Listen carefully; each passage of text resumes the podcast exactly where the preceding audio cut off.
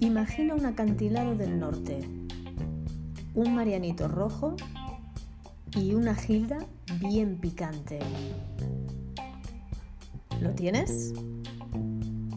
La invitada desubicada. Hello, mis queridos desubicados, bienvenidos a la invitada desubicada del podcast. Siempre es un regalo ver a los compis después de mucho tiempo, porque estamos todos más a tope que las maletas de Beyoncé en gira. Esto es así.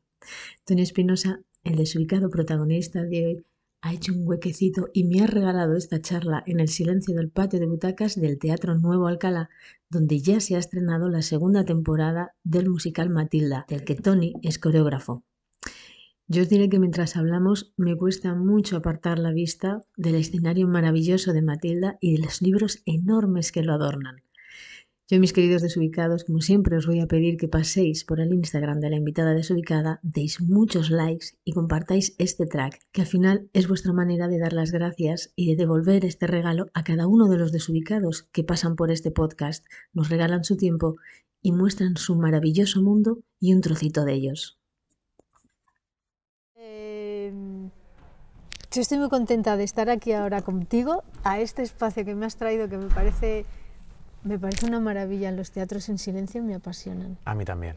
Me parece. Y jo, estar aquí contigo, Tony, sentada en las butacas rojitas, en, que están como esperando a que la gente llegue, ¿no? La hora de la función, el espacio aquí de Matilda, maravilloso con estos libros. Si tú me permites, yo voy a poner... Disfrutar del paisaje. Voy a ver el paisaje, sí, que hace mucho que tú y yo no nos vemos, pero es que me parece una maravilla. Voy a beber un sorbo de café. y Tony Espinosa, te vas a presentar tú. Pues eh, soy Tony Espinosa, coreógrafo del sector. Eh, y bueno, y aquí nos encontramos en este teatro, en el nuevo Teatro Alcalá, en el musical de, de Matilda. Un espacio muy bonito, muy, muy mm. creativo, muy íntimo, muy infinito, muy, muy todo, porque detrás de esta escenografía llena de libros se esconden mil historias y mil, mil movidas. Qué pasada. Cada libro cuenta una historia y cada producción a la que tú, en la que tú te metes a trabajar tiene su propia historia. Coge uno de estos libros y cuéntame cuál fue la primera coreografía que hiciste tú. Pues mira, de este musical eh, empecé con la coreografía que más ganas tenía, que era School Song. School Song es eh, unas literas que aparecen del suelo, que es un elevador de 6 metros de alto, y era para mí lo que eh, es una coreografía de teatro musical al uso. Quiere decir, es la única coreografía para mí de este musical, la joya de la corona para mí, eh, que engloba eh, lo que es escenografía, lo que es movimiento y lo que es introducción de una escena. Es decir, junta todos los elementos y me parece la definición de lo que es un número de teatro musical. ¿Este es el primer musical que coreografías para la gente que no te sigue y demás? No, este ya es el quinto. No hay quinto malo. No hay quinto malo. ¿Cuál fue el primero? el primer musical coreografiado, Priscila, Reina del Desierto. Nada que ver con esto. Nada, o sea, que, ver. nada que ver. Y también me parece que es la magia del, del, mundo musical, que todas las producciones son completamente diferentes. También te retroalimentas de, de la gente que tienes en el elenco. Muchos musicales son de niños, mm. muchos musicales son de adultos, hay musicales que son más clásicos, otros más atrevidos y más contemporáneos. Eh, bueno, me parece que cada uno de ellos te aporta una experiencia completamente diferente mm. y es muy guay. Oye, eh, pillarte a ti es difícil porque tú siempre estás de aquí para allá, trabajas un montón, comentábamos antes cuando entrábamos en el teatro, estás a tope, pero estas oportunidades hay que cogerlas, ¿no? Porque son... Eh, Tony, ¿en qué momento paras tú de bailar y, y, decides entrar a coreografía? ¿O te entra de rebote lo de coreografiar? Mm, no me entró de rebote, pero me entró poco a poco porque siempre he trabajado, pues, siempre he sido la mano derecha del coreógrafo. Ah. Entonces he tenido la suerte y la oportunidad de trabajar con muchos coreógrafos y siempre me apasionaba la cosa esa de aprender de los demás. ¿no? Eh, entonces me di cuenta que estando de figura de, pues de capitán de baile, de asistente de coreografía, mm. de, llamémoslo como, como, como quieras, eh, encontré la oportunidad a nivel creativo. Ahí dije, wow, este es mi sitio me ha encantado recibir el aplauso encima del escenario del público, romperme las rodillas bailando encima del escenario, que me sigue gustando, pero no en el mismo porcentaje. A mí me, me fascina, me, me- hablando mal, me pone muy cachondo la idea de eh, hacer realidad todas esas ideas que yo tengo en la cabeza. Entonces, a nivel creativo, yo disfruto como un niño desde cero. Y me encanta el proceso de investigación, me encanta luego poder darle forma con el cuerpo de otras personas. Es, es maravilloso de habitar cada una de las escenografías que hace cada propuesta o cada producción. Yo adoro, adoro mi trabajo, soy un adicto de mi trabajo. Y aunque es muy duro, ¿no? Es la típica frase como regalada de todo el mundo de, ay, pero tú tienes mucha suerte, que te dedicas a lo que te gusta. Claro, sí, nos, nos encanta, pero no deja de ser duro. Esto hay que dedicarle muchas horas para hacer eh, no solo musicales, sino espectáculos de, de primera liga, como yo llamo.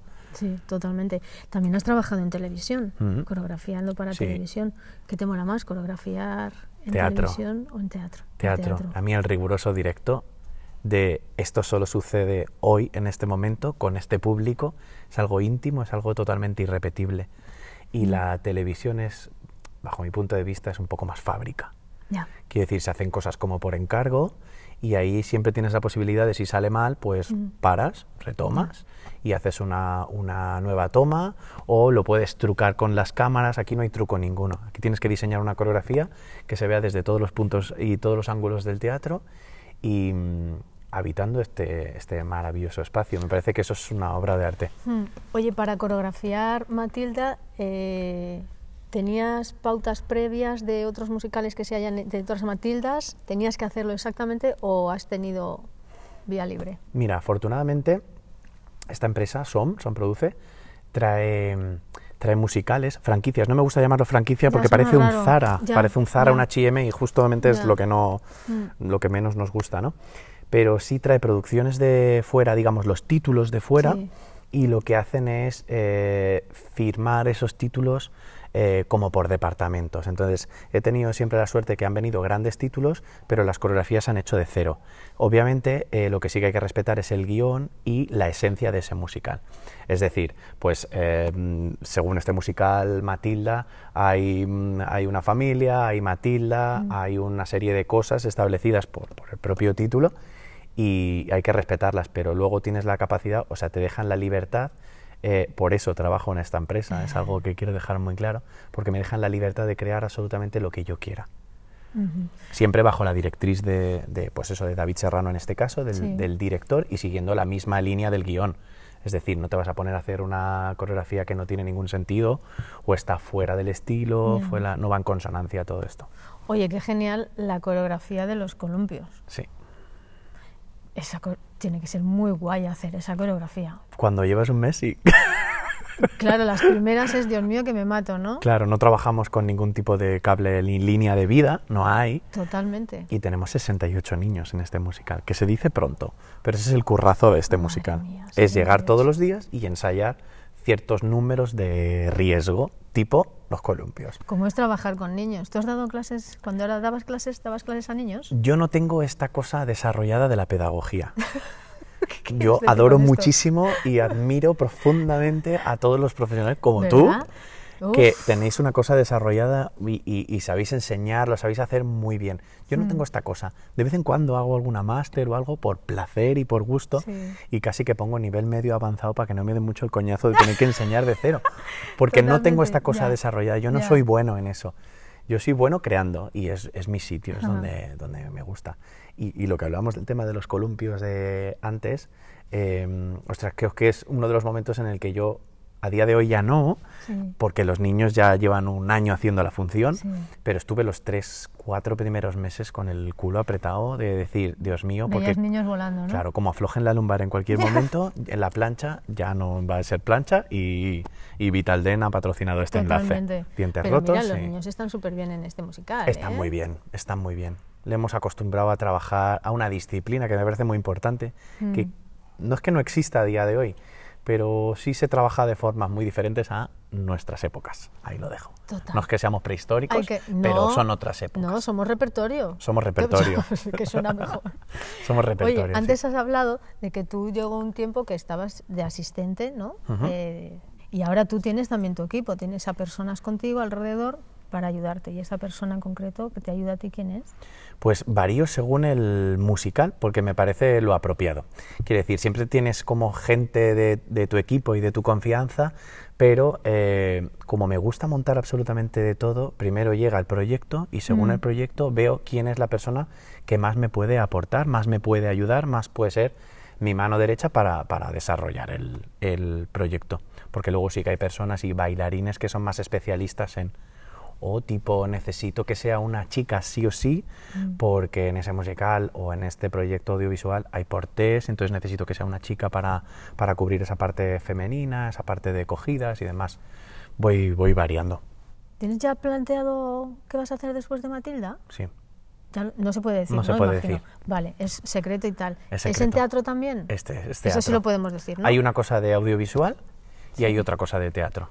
Oye, cuando uno ya entra en el teatro, ¿se, se, se aposenta demasiado o no da tiempo? Es decir, bueno, como ya soy coreógrafo de musicales, ya estoy aquí, o perdona, pero esto también hay que currárselo. No he tenido ese pensamiento, creo que jamás en la vida. De Te decir, digo, Tony, porque muchas veces la gente piensa que uno se instala ya en un puesto. ¿no? Como eh, tienes que demostrar que tu trabajo es válido. Eso es. Cada producción es nueva, cada vez hay más competencia, cada vez hay más musicales y yo soy partidario, o sea, yo soy kamikaze de ponerme a prueba en cosas nuevas todo el rato. Quiere decir, ahora viene un nuevo musical, pues voy a intentar hacer algo que creo que es, es lo inteligente y lo más, lo más guay, lo más llamativo de hacer esto. Eh, voy a plantear algo, un reto para mí dentro de esa producción, para, para estar con, como muy activo todo el rato y tratando de, de innovar, me parece súper esencial. Viajar mucho, ver muchos espectáculos, ver el material de otras personas, seguir tomando clases, o sea, como enriquecerme para seguir trayendo un poco lo, lo actual. Oye, ahora que dices de tomar clases, algo que yo me suelo quejar Sí, es que la gente cuando ya está trabajando profesionalmente y tal, abandona un poco el momento clases, lo cual esto hace que pierda calidad un poco el espectáculo. Sí. ¿No? Porque el mundo de la repetición del musical aparte es muy duro. Claro, uno acaba cansado a las Total. tantas y tal, pero tiene que seguir manteniendo. Entonces, a veces en el teatro no hay esta posibilidad de que les deis clase. ¿no? Porque vienen justo con el tiempo, el teatro está cerrado, todas estas cosas. ¿Cómo podríamos hacer para, para mantener eso, el que los bailarines cuando están trabajando en producción puedan seguir tomando clases si no es fuera al menos en el teatro? Pues esto desayunando fuerte y un café y por las mañanas formándote. Si es que no tiene ningún truco, lo que pasa es que la gente no quiere. Ya. La gente se acomoda. ¿Tú les metes caña ahí para...? Yo oye, les meto mucha sí, caña, ¿no? sí. Y sobre todo a las nuevas generaciones para que ya vayan cambiando el chip desde chiquititos. ¿Te- Porque los mayores te dicen que sí, sí, Claro, pero tienes generaciones que se van combinando, ¿no? eso es. Entonces están los old school, que somos de venga a calentar, a repasar. Efectivamente. tal. O sea, aquí no hay día que no lleguen, se hagan su rutina de calentamiento, aquí no se calienta por libre. Vale, Y esto todos, es los días, lo que yo iba. y todos los días se repasa un número en el escenario porque yo tengo un sistema de rotaciones, de limpiezas de todos los números que nunca acaba. Aquí, todos los días, todos, absolutamente todos, hay un ensayo de limpieza en el escenario. ¿Y cómo dice la letra? ¿Me la puedes cantar? Todo lo que tú tienes, cariño, todo lo que tú buscas, lo tengo, yo te lo doy. Todo lo que me pidas, cariño, te lo voy a dar. De todas Que maneras, también te digo que si llega el fin del mundo y tú y yo, por ejemplo, estamos en la selva y no hay nada que comer, sal corriendo porque yo te meto un bocado. Lo mismo, te como. O sea, a, un, a, un- a uno que se está colgando desde... A ver, ¿esa tapia cuánto tiene? Uh, Pues es un ostión. Estás cojonada. Absolutamente desubicada. Está muy des- Se ha autodesubicado. Si la tuvierais delante de mí, eh, os moriríais de la risa. Porque Hasta es luego el rímel, maricón. ¿Se la corre del rímel? Pues nada. Para algo que se me corre. La invitada desubicada.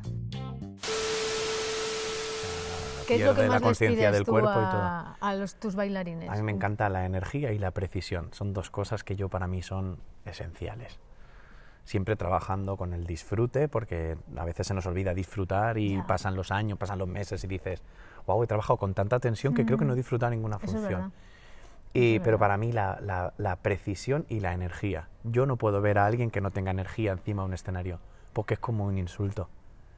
Toma ya. Es, es un Sí. insulto. Es si no te quieres dedicar a esto, si no estás con la energía para hacer esto, no lo hagas.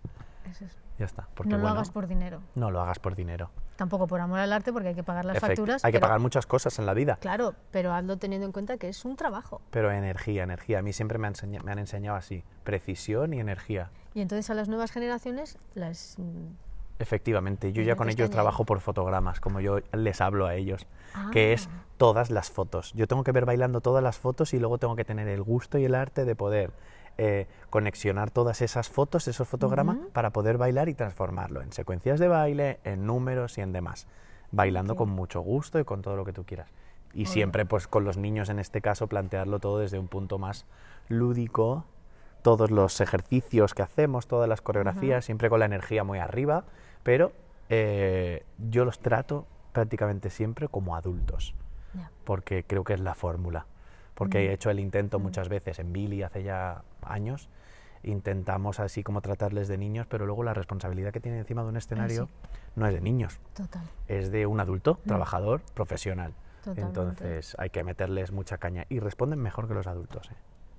Responden muy bien, son esponjas, no cuestionan absolutamente nada de lo que tú les dices desde pequeños. Yo creo que empezamos a cuestionar todo y a Mm. ponernos como eh, barreras y demás cuando somos un poco más grandes de, ay, yo esto no sé si lo voy a poder hacer. pues tal". entran los miedos y la inseguridad, ¿no? También un poquito de, ay, lo haré bien y tal, no sé qué. Y los niños no. Y los niños, Los no, niños sí te dicen que "Eres sí. La maravilloso". cagan mil veces Sí, y luego dicen, hostia, tenías razón, lo he Sí, conseguido. A la séptima, a la octava, pero lo he conseguido. sí.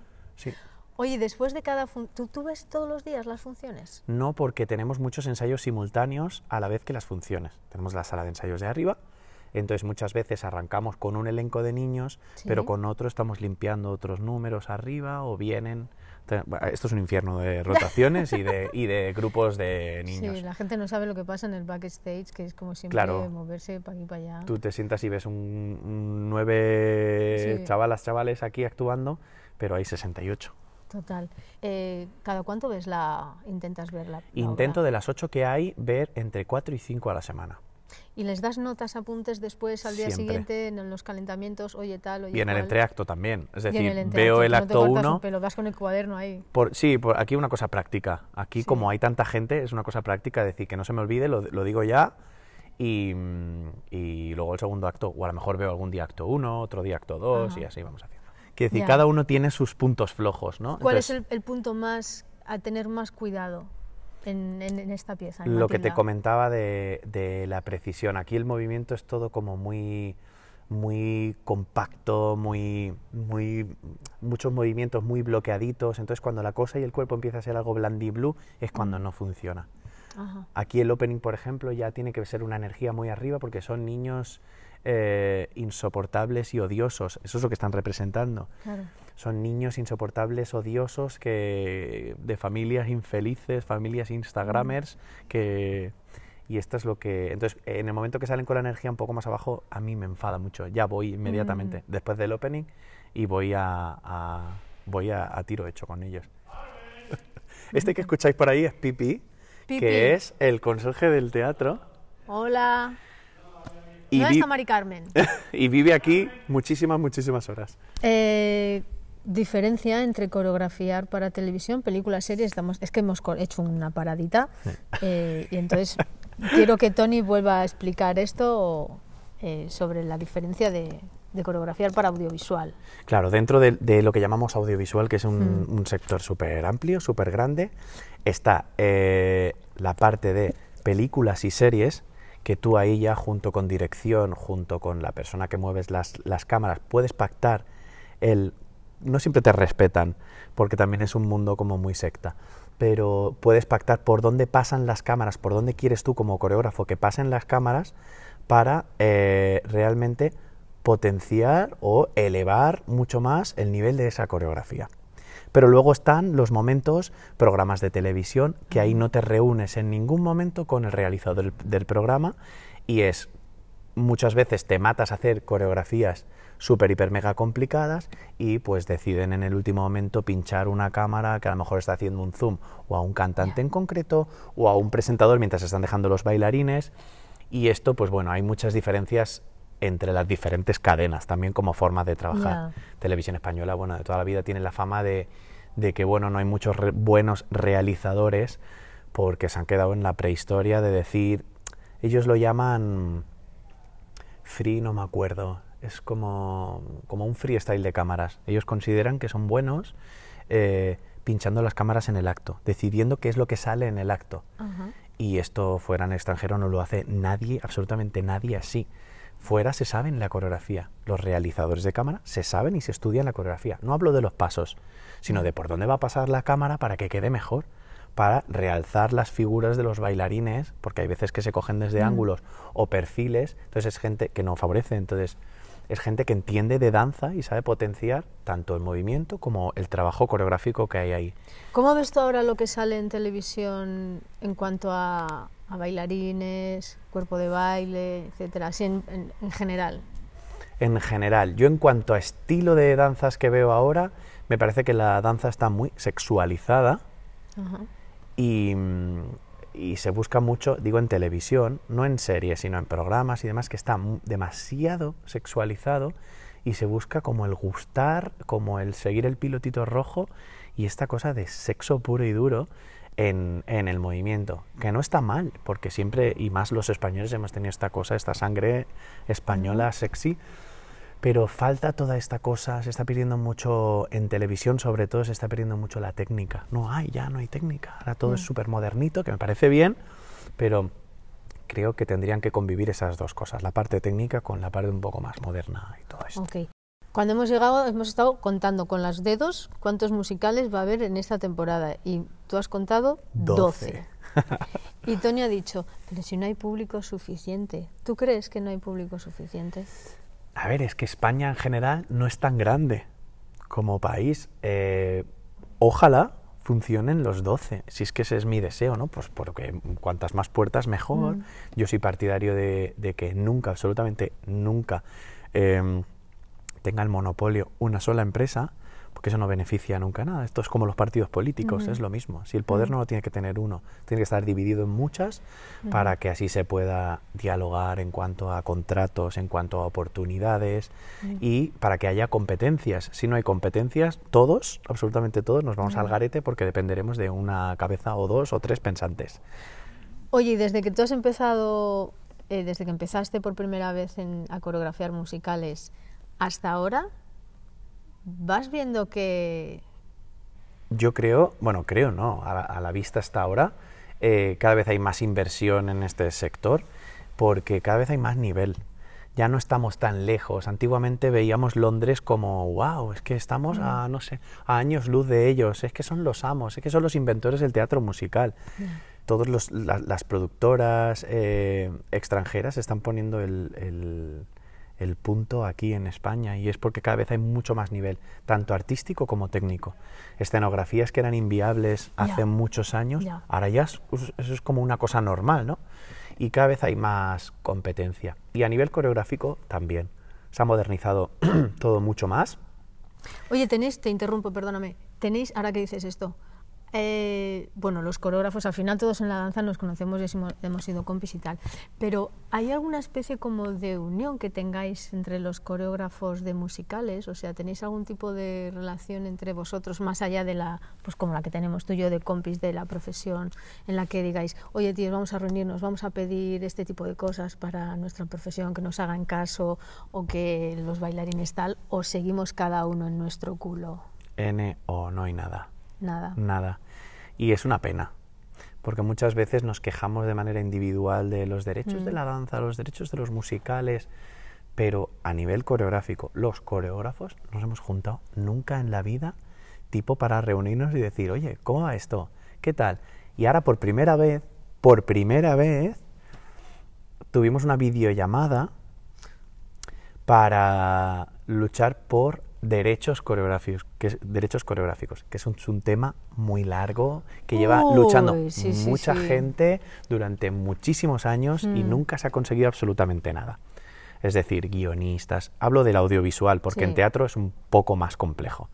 Pero en el audiovisual, guionistas, directores, directores de foto, todos tienen su porcentaje de derechos.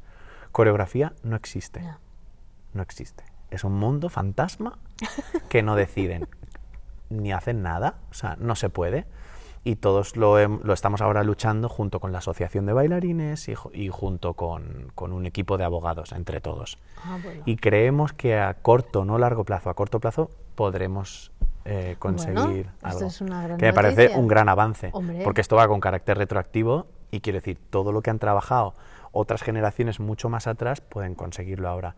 Es un derecho que es nuestro. No, no Ah. luchamos por algo que no... Es un derecho nuestro. O sea, Ah. ¿Qué te gustaría coreografiar? ¿O a quién te gustaría coreografiar? yo tengo dos espinitas. Venga, quitemos una, a ver si se puede. Sí, yo las, las digo abiertamente. Venga. Y confío en que vendrán. Vamos allá. Una es el musical de Mary Poppins. Ese es algo que tengo yo clavado en mi corazón. ¿Será Mary Poppins aquí, tú crees? No Pues- vamos a decir nada. Pues no Esperemos lo sé. que sí. Yo espero porque yo soy partidario y confío en que todos los deseos se hacen realidad. Venga, Mary Poppins. Así que Ven seguiremos volando, luchando para Mary eso. Poppins. Y el otro es Cats, que vino hace, pues no sé cuántos años ya, hace muchísimos años. Sí. Y, y es algo que me encantaría hacer. a mí me encantaría que volviese. A mí también. Me gustaría Además mucho es un que musical se muy técnico, muy... Sí, Y me encantaría porque es hacer de ese mis trabajo. musicales favoritos. A mí, de pronto ver a todos esos bailarines que dejan de ser bailarines y se convierten en gatos. Eso es maravilloso, maravilloso. maravilloso. Hace muchos años que no está Mm. y se ha hecho alguna propuesta por ahí, por el mundo, encima inmersiva. Y entonces es muy guay tener a los gatos realmente cerca, están muy cerca del público, escenarios más abiertos, 360. Me parecería O sea, una ahí historia estamos, ¿no? muy En guay. Mary Poppins y Cats. Este es Sí. tu deseo para Me encantarían.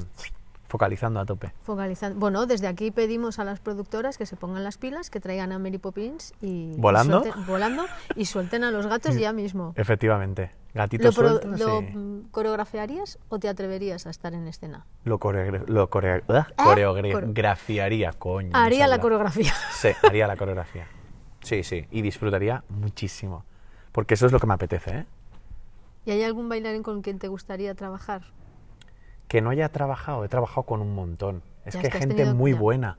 Hay gente Eso muy está buena. muy bien que lo digas, Tony. Hay gente muy buena y muy completa que yo todas las noches los miro encima del escenario o los he mirado encima del escenario en diferentes producciones y he dicho, madre mía, es que no, no existe nadie más completo que esta persona. Me ha pasado con un montón de gente. Mm. Y un gran cambio que, bueno, antes en los castings de musicales sí que es verdad que eh, había muy buenos bailarines, muy buenos cantantes, muy buenos actores.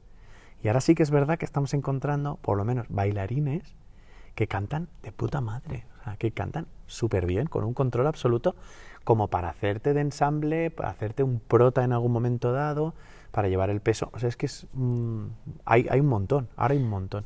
Oye, Tony Espinosa, ¿a qué le dirías que no? ¿A qué le diría que no? Sí. A muchas cosas diría que no. En cuanto a coreografiar, ¿qué no coreografiarías directamente? Yo no coreografiaría todo aquello que falte el respeto al, al- al sector de la danza en general. Le tengo tanto amor, tanto cariño. Llevo desde los tres años bailando, desde los tres, en mi vida, la danza. Eh, hay muchas, muchos sectores, hay mucho circo, por ejemplo, circo, circo real, carpa de circo, que no, todo aquello que no, que realmente no, no valoren lo que es la figura de un bailarín, lo que es lo que es bailar, lo que es mm, el mundo de la coreografía. Ujú. A eso diría que no. En tu posición como coreógrafo en estas reuniones que se plantean en televisión o en musicales o lo que sea, delante de alguien, te has encontrado con delante de esta persona que dice, a la que te dan ganas de decirle o le has dicho, pero tú sabes de qué va mi trabajo, que me estás pidiendo esto, o que Sí. no tienes en cuenta estas cosas. Sí, somos unos supervivientes y unos luchadores. Lo he dicho siempre. No me he callado nunca. Ni no me voy a callar nunca tampoco. Cuando faltan el respeto Ajá. o cuando eh, tratan a un bailarín como si fuese un número o un paquete, un producto de Amazon, por ejemplo. Entonces, no, yo tengo mucho respeto, cuido muchísimo a los equipos. eh, he llegado, pues, desde. mm, Yo qué sé, es que me he encontrado de todo.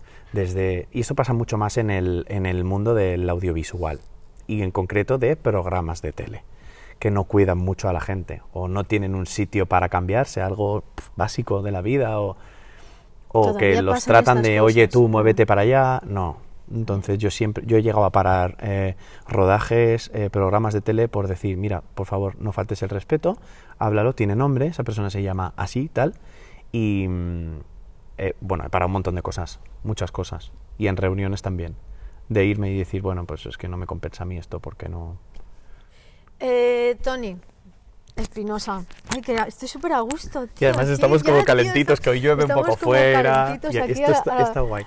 Las butacas de este teatro son muy cómodas. Sí, ¿eh? ¿no? Muy cómodas. Mira, fíjate. Oye, y ¿eh? esto ya tan moderno de con el programa de mano en el móvil. Con Esto a mí no me gusta. Le tengo una manía yo al bicho. ¿Este cómo se llama? El QR, El, código QR. ¿Le tengo Muy moderno, manía? todo lo que tú quieras, pero ¿dónde están los libretos? Están, también los tenemos, ¿eh? Tenéis, ¿no? Tenemos los libretos Esta de cosa mano. bonita de ver las ¿Verdad? fotos, lo que ha hecho. Claro. No, ahora te haces así y te descargas. Ah, Es que mira, no es lo mismo verlo en el móvil que tener no. el papel. Yo soy de papel. De papel. Yo sigo papel trabajando en papel, ¿eh? Eh, yo. Las Biblias de coreografía, o sea, todos los, los Todo, planos ¿eh? y todo esto. Yo necesito papel. Papel y boli. Y tengo iPad, tengo, tengo de todo a nivel tecnológico. Pero siempre recurro al papel. Es Yo necesito pintar para coreografiar, necesito eh, ¿Sí? hacer muchos dibujos, pintar un montón y borrar y ne- necesito escribir y dibujar. Pero no ¿Tú puedo hacerlo en el los iPad. bailarines así en el escenario como monigotitos y Sí. tal? Maripili aquí, luego viene por aquí en el Sí. 7-8 se cruza. Sí. ¿Sí? Yo soy de esos, de, de- lo- encanta. de los antiguos. Y así, total, y así me me voy a quedar porque me encanta. Y luego cuando ya tengo el espectáculo muy hecho, a prueba de bomba, de, de decir, ya no voy a cambiar nada más, entonces sí lo paso a un programa de iPad, que lo mueve como bolitas, de diferentes sí. colores. Y entonces te hace la coreografía y tú ya puedes ver muy guay, así en, en planta. Bueno, yo quiero desearte mucha mierda para esta segunda temporada de Matilda, para bueno, y para todo lo que hagas. Y ahora quiero que me digas qué te llevarías a un acantilado o a quién te llevarías a un acantilado. A un acantilado, ¿a quién Sí. me llevaría? Yo me llevaría a un acantilado a mi marido, ¿Qué se llama? Miguel Mateos. Miguel. que también es bailarín, también me hace mucho de asistente, eh, no solo artísticamente, sino personalmente, eh, y es el que entiende a la perfección cómo funciona mi cabeza, porque con él tengo absolutamente todo. Total. ¿Con quién te tomarías un Marianito? Un Marianito me lo tomaría con Chevy Muraday, ¡Hala! fíjate. Con Chevy. Sí. ¿Y eso? Me encanta, es un tipo que, que me encanta. Hemos tenido la suerte de coincidir en un montón de, de cosas y me parece un tío muy interesante. Lo es. muy interesante es, y muy creativo y es un tío que, que no para también, no para de investigar, siempre saca cosas nuevas, es súper innovador. Ahora recién he visto una obra de él también. Muy guay. Con él, Eh, ¿Y a quién le darías una, una gilda bien picante? bien picante. No soy nada malvado en general, ¿eh? Bueno, igual es por hacerle una broma a alguien. Por hacerle dar una broma. O porque te caiga mal o simplemente por... Quizás a alguien que me haya hecho la 13-14 en el pasado, para que tenga un, Un recuerdo un bonito. recuerdo bonito y picante.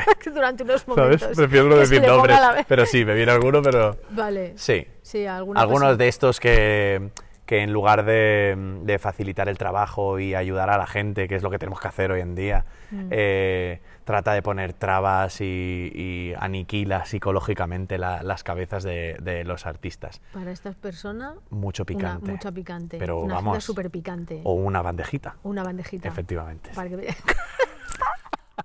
¿De, qué, sí. de qué, qué coges tú del pasado que hayas aprendido de algún maestro, de algún coreógrafo? Buah, es que he aprendido, he aprendido mucho y de muchas personas. Creo que cojo eso, el, el disfrute de decir, wow, es que no he parado desde que era bien chiquitito y siempre he querido más y de muchas personas. Si ahora te miras así aquí, por ejemplo, en silencio, ¿en qué momento de tu carrera te sientes? ¿En el principio? ¿En el medio? ¿En el... Bueno, ya estoy como... yo ya creo que he hecho ya bastante y no le voy a dar más. Yo siempre me sitúo en medio. Tú siempre en el medio. Sí, porque el futuro asusta y el pasado también. A mí me asusta un poco. Eh, Tony, para terminar, cuéntale a los desubicados lo que quieras. Di lo que quieras. Lo que quiera, pues Sí. mira, os invito a este universo de, de Matilda el musical en el nuevo Teatro Alcalá. Y, y a seguir con esta pedazo de propuesta que llevas a cabo que me parece espectacular. Bueno, Y, y aquí estamos siempre que tú lo necesites. Estoy- Rebeca Falcón. Yo estoy encantada, Tony, de haber hablado contigo, que hacía mucho tiempo que no te veía. Qué guay. Pues muchos años. ¿Cuántos estas- años? Uf, muchos. No, me- no sé, no, no te podría decir, pero hace muchos. ¿eh? Muchos, muchos. Bueno, Muchos. cuando vi, vine a ver Matilda sí te vi. Pero de parar y hablar pero de parar y tranquilamente, no. hablar. O sea que solo de- simplemente por esto merece sí. muchísimo la pena este proyecto. Oye, para terminar, te voy a hacer una pregunta. ¿Por Ah. qué te dedicas a esto? Porque es mi vida y es mi pasión. Sé que es lo que dice todo el mundo, pero es la verdad, es lo que siento. Es mi pasión, es mi vida y es, es, es todo. Yo sin esto no podría vivir, sería otra persona completamente diferente a la que soy. Si no pudieras dedicarte a esto, Tony, ¿qué harías? Me ¿A qué te dedicaría a esto. Sea como sea. Sea como sea. Sea como sea, me dedicaría a esto. O me inventaría. Me inventaría o me reinventaría para poder dedicarme a esto. Yo soy muy feliz en grandes producciones, en grandes teatros, Mm. en, en producciones de mediano formato, en chiquititas, y empiezas de una sola persona. A mí me flipa mi trabajo, me encanta. Pues, Tony, muchas gracias por desubicarte en este sitio tan bonito. Gracias a ti. señor. Y a vosotros, mis queridos desubicados, muchas gracias por estar ahí un día más, que tengáis un muy feliz domingo y recordar que el Marianito Rojo y la Gilda va de mi cuenta. Un beso y agur. La invitada desubicada.